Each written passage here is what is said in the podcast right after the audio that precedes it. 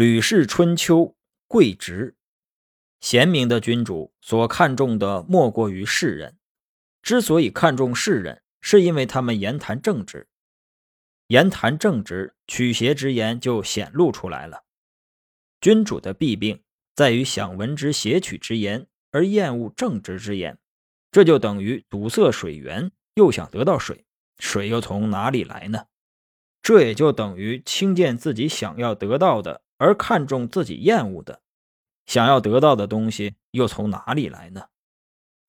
能毅去见齐宣王，宣王说：“寡人听说你喜好政治，有这样的事儿吗？”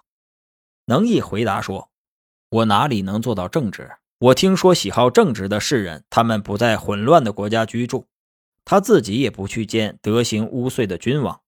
如今我来见大王您，还把家安在了齐国，我哪里能做到正直啊？”宣王生气地说：“真是个粗野之人，打算治能毅的罪。”能毅说：“我年少时就好直言，成年以后一直保持这样。您为什么不能听取粗野之士的言论，以此来彰明您对正直的喜好呢？”齐宣王于是赦免了他。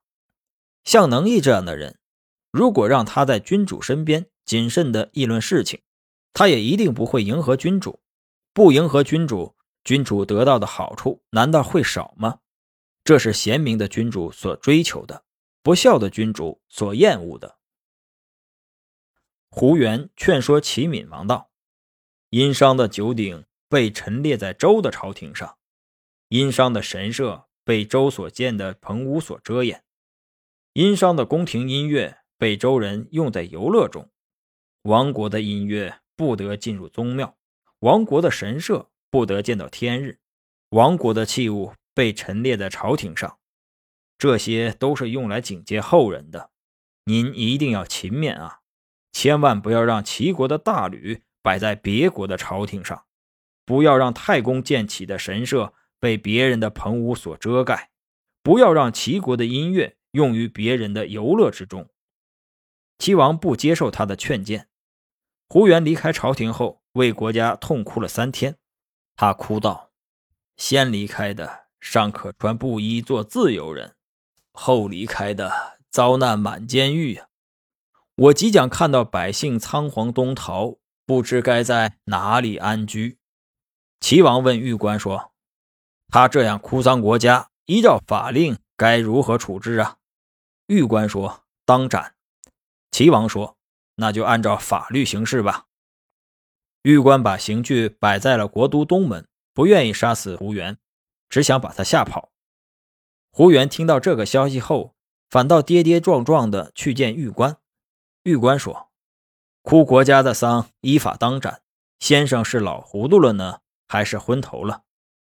胡元说：“怎么是昏头了呢？”于是又说：“有人从南方来，进来时像小妇孺那样恭谨谦卑。”往下以后，却像大泥鱼那样凶残，使人家的朝廷变成草莽，使人家的国家变成废墟。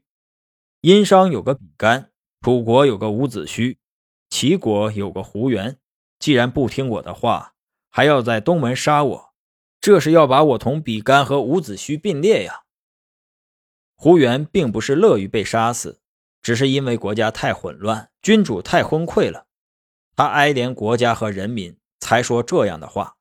这些话并不是公平之论，他想用以挽救国家的威望，所以说的话才近于危言耸听。闵王不纳忠言，却屠戮辱慢直言之士，这正是处子抛弃齐国出走的原因，也是达子为齐国战死的原因。赵简子进攻魏国，逼近外城。他亲自统帅军队，到了交战的时候，却远远地站着，躲在屏障和盾牌之后。简子击鼓，士兵却动也不动。简子扔掉鼓槌而叹息道：“哎，士兵竟然这么快就变坏了。”负责外交的官员逐过摘下头盔，横握着戈，进言道：“是您有些地方没做到罢了。士兵有什么不对？”简子怒形于色说。我不委派别人，而亲自率领这些士兵，你却当面说我无能，你的话有理便罢，没理我就治你死罪。”竹过回答道：“从前我们的先祖献公继位五年，就兼并了十九个国家，用的就是这样的士兵。惠公继位两年，贪淫好色，残暴傲慢，喜好美女。秦国人袭击我们的国家，我军溃逃到离绛城七十里的地方，用的也是这样的士兵。文公继位两年，用勇武砥砺士兵，因而三年之后，士兵都变得非常果敢。城濮之战五次打败楚军，围困魏国，夺取曹国，攻占石舍，安定天子的王位，显赫的扬名于天下，用的还是这样的士兵。所以说。您有些地方没能做到罢了，士兵有什么不好？简子于是离开屏障和盾牌，站在箭矢可以射到的地方，只击了一次鼓，士兵就全部登上了城墙。简子说：“与其让我得到千辆兵车，还不如让我听到竹过的一席话。